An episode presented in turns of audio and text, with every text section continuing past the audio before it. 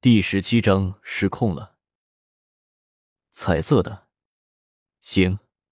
古月轻笑了一声，银铃般的声音尚未消失在虚空之中。云望尘脚下的琳琅神剑忽然出了一阵耀眼的七彩光芒，载着云望尘冲天而起，在天空之中盘旋不定。哈哈！云望尘终于如愿以偿的遇见而非，心中顿时激动了起来。一时间得意忘形，脚下的琳琅神剑竟然轻轻一斜，险些将云望尘抛下剑去，直吓得云望尘一头冷汗。幸好下坠之势很快的便歇止住了，琳琅神剑又稳稳的停在了半空之中。你做什么？想搞谋杀？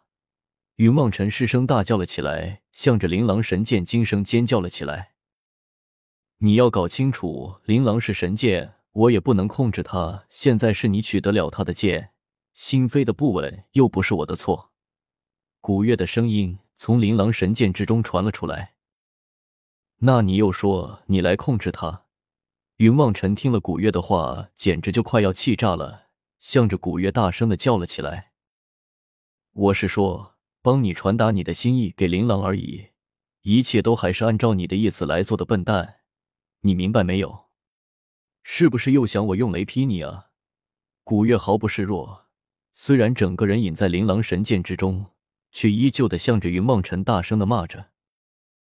两人一边吵着，琳琅神剑已经飞过了平日里云梦尘的居所，向着流云宗后山的紫竹林上直飞了过去。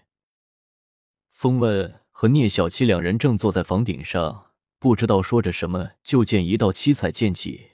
从自己的头顶上一闪而没，两人愣了良久。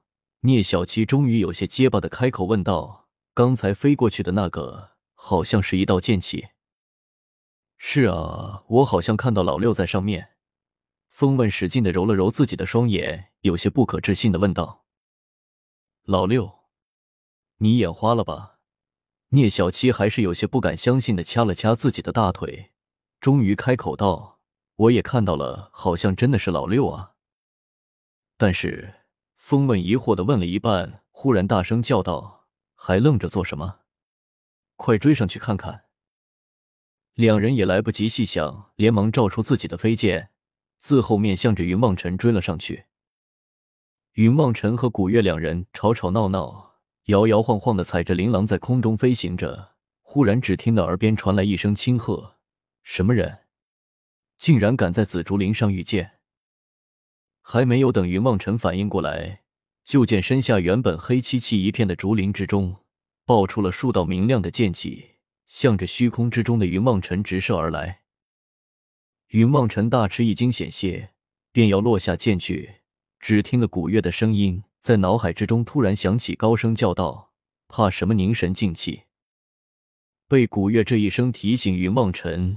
也再不敢胡乱去想，整个人立时安静了下来，心中再无他念，看着四处射来的剑气，心中暗自运起了流云心法。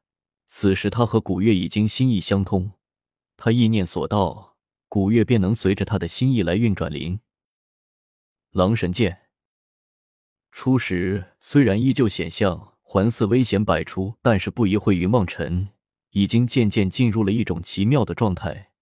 对于四周的景物，早就已经熟视无睹，眼中和心中也只剩下了四周呼呼闪过的一道道的剑气，驾着琳琅左右腾挪，已经不似初时那般笨拙，反倒渐渐有了剑仙。那种出尘脱俗的感觉，仿佛真的一个仙人在空中漫舞一般。老三这次看来麻烦大了。风问和聂小七驾着飞剑在竹林之外便停了下来。眼睁睁的看着云望尘冲进了紫竹林之中，被守山的弟子给缠斗了起来。还愣着做什么？你去请师傅，我去找大师兄。聂小七也颇为着急，没想到一时疏忽，竟然让云望尘闯下了这么大的麻烦，心中烦躁不已。风问答应了一声，连忙驾着飞剑向着主峰之上飞了过去。聂小七也连忙御剑。向着萧逸文的住所直冲而去了。不一会，就见奉天哥还有萧逸文赶了过来。萧逸文见了奉天哥，连忙行礼道：“师傅。”罢了，怎么会弄成这样的？老六的飞剑那里来的？奉天哥也是心中疑虑重重，不由得向着萧逸文问了起来。弟子也是刚刚收到消息赶来的，究竟生了什么弟子，实在不知道啊。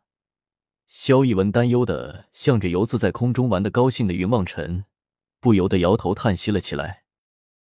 老二、老三究竟是怎么回事？奉天哥见萧逸文也不知道，唯有将希望放在了最先通知自己的两个弟子的身上。师傅，我们也不知道。我刚才正和三师弟在房顶上商量下山。不是商量练功的事情，就看到六师弟踩着飞剑从头顶飞过去了。风问说了一半，自知失言，连忙改口，偷偷的向着奉天哥看去，却见奉天哥只是冷哼了一声，并没有什么太大的反应，连忙放下了心来。师傅，不管怎么样，我们也要先阻止他们再说，不然一会双方不管哪一方面有了损伤，事情就真的不好解决了。萧逸文连忙出声，向着奉天哥说道：“是啊，师傅，还是先想办法把小六弄出来再说吧。”风问也连忙说道。奉天哥点点头，上前一步，还没有做出什么动作，却听得紫竹林之中传出了一声长啸，一个威严的女声传了出来：“给我住手！”地下那些攻击云望尘的弟子们听了这声音，似乎全都极为敬畏。当下纷纷收了飞剑，不再向着云望尘攻击。云梦尘一时之间失去了对手，整个人在虚空之中摇摆不定，竟然出一道道的七彩剑气，向着紫竹林之中轰了过去。师弟，你做什么？萧逸文大惊失色，不顾风问和聂小七阻拦，便要闯进去阻止云梦尘。这疯狂的举动却被奉天哥一把拦住：“我去吧。”奉天哥话音刚落，便御剑而起，向着云望尘直冲而去。就在此时，却见一道黑影竟然后而先至的赶在了奉天哥的前头。云望尘所出的剑气被那人用手随便一拨，便散开两边，追到近前，一把将云望尘抓在了手中，又落入了紫竹林深处去了。